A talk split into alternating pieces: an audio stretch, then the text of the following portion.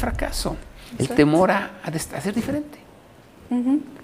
Por eso esa, esa, esa, esa fuerza que tienes que tener para, para convencer, para seducir, para que la gente te siga, para que te crea. Nosotros no logramos convencer a todos los inversionistas.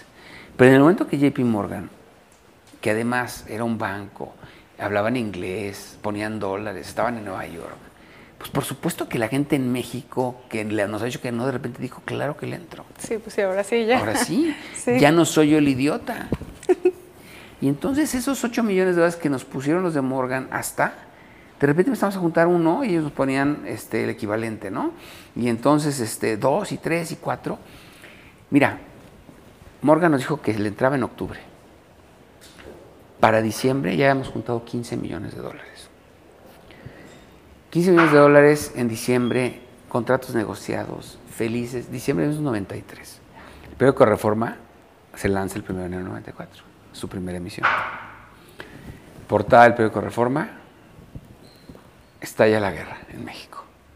Y las fotos con, con fuegos y con tanques por el levantamiento de Marcos en Chiapas.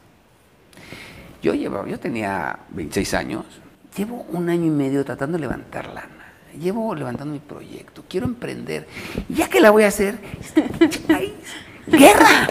Era así como, eso no sucede, eso no sucede. Y entonces, pues por supuesto, este, todo el mundo, los gringos, teléfono, no sé qué, qué pasa, nadie entendíamos nada, y tú, a ver, no va a pasar nada, Chapas está lejos de acá, no van al cine, de por sí no sé qué.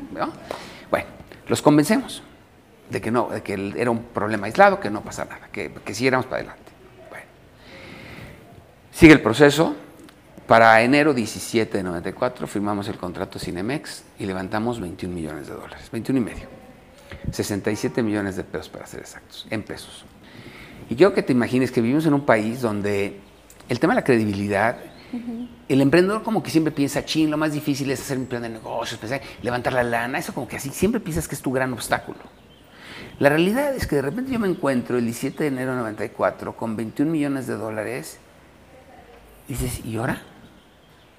Ahora tengo que hacer lo que dije que iba a hacer. ¿No? Este, y no me puedo ir a Brasil con el dinero tampoco. Ahora había que hacerlo.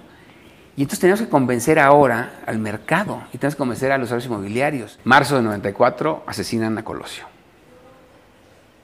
Y se viene toda la crisis política en el país. Septiembre asesinan a Ruiz Macía. Y tú dices, ya por el amor de Dios, ya, ¿no? Y, en todo el país, en absoluto, este, turbulencia. Y en diciembre, para coronar y poner las cereza al pastel, el señor Cedillo, recién electo presidente, le quita los alfileres a la economía y se viene la crisis del tequila. Y vámonos todos a la fregada. Y el peso se va de 3 a 7 pesos por dólar. Y se viene la crisis económica, recesión, inflación. dices, madre mía, y nosotros no empezábamos. ¿Qué dices tú como inversionista? Tres chavos que no tienen experiencia, una industria que no tiene nada nuevo. El país está muriendo, crisis política, crisis económica, crisis social, guerra en el sur del país. ¿Sigues o te vas? ¿Paras o apagas la luz? Pues no sé, pero te voy a decir una cosa. Si no ha ocurrido la crisis de diciembre, yo que Cinemex no hubiera sido lo que fue. Pues llega la crisis, y, este, ¿Y qué crees que sucede con la competencia? Se va. Se va. ¿Qué crees que sucede con los competidores mexicanos? Pues ya no pueden. Están endeudados en dólares, están con problemas financieros, no pueden reaccionar. Y estamos nosotros ahí con chorros de lana líquida, cash, y no tenemos competencia. Y se fueron todos. Entonces le dijimos a los niños, mira, México no va a ningún lado, el mexicano no se va a morir, tenemos que comer, tenemos que ir a la escuela, tenemos que poner zapatos y tenemos que ir al cine. es una realidad. Esto no es más que un valle. Aprovechemos el momento para invertir, meternos durísimo y cuando el país salga de la crisis vamos a estar posicionados. Cambiamos de estrategia, decidimos ya no ser nacionales. Los inversores mexicanos tuvieron que duplicar su inversión porque el peso ya valía la mitad. Pero los gringos para ellos eran los mismos dólares, no importaba. Pero nosotros perdimos en la crisis 8 millones de dólares, sin haber empezado. De los 21 que habíamos juntado, teníamos 13. En, así en un, plumazo.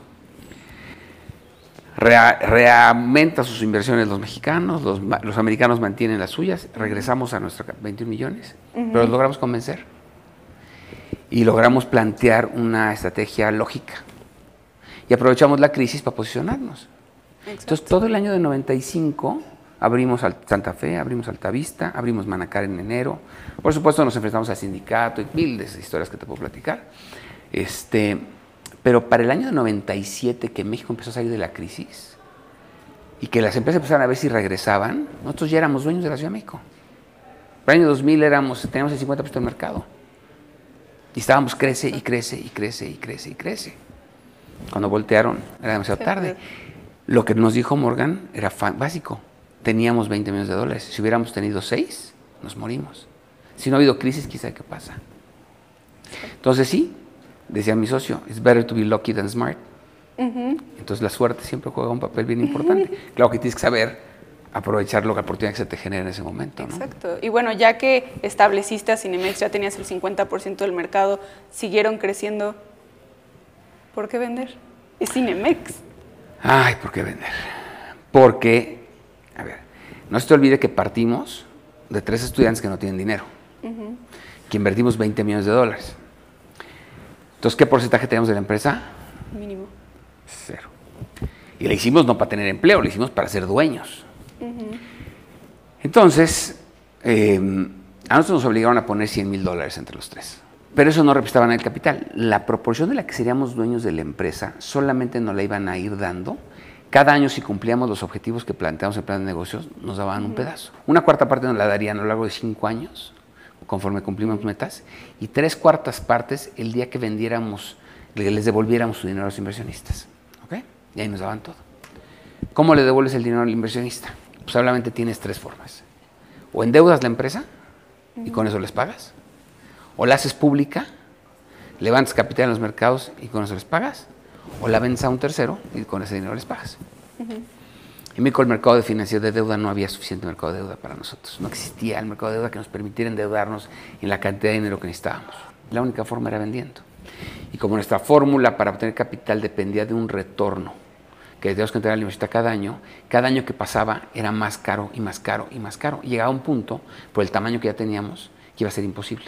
Entonces teníamos que vender a fuerzas para devolver su dinero. Entonces vendimos, con el dinero de los nuevos socios les pagamos a los que nos apoyaron, les fue muy bien, hicieron muchas veces su dinero.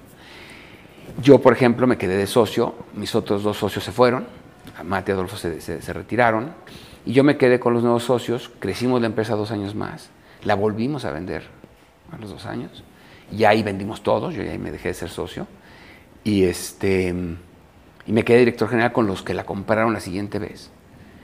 Yo no tenía una plataforma de capital suficientemente grande, ni de acciones ni de nada, como para quedarme con ella.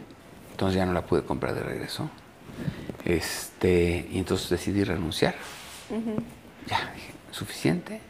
No, no quería yo ser empleado ya de, de ellos, yo quería seguir haciendo mi negocio u otra cosa. Entonces me salgo. Que competir con productividad, con conocimiento, con capacitación y con esta gente gane bien para que crezcan y para que haya un mercado interno. Y eso es lo que tenemos que trabajar. Y eso lo logras emprendiendo, desarrollando empresa.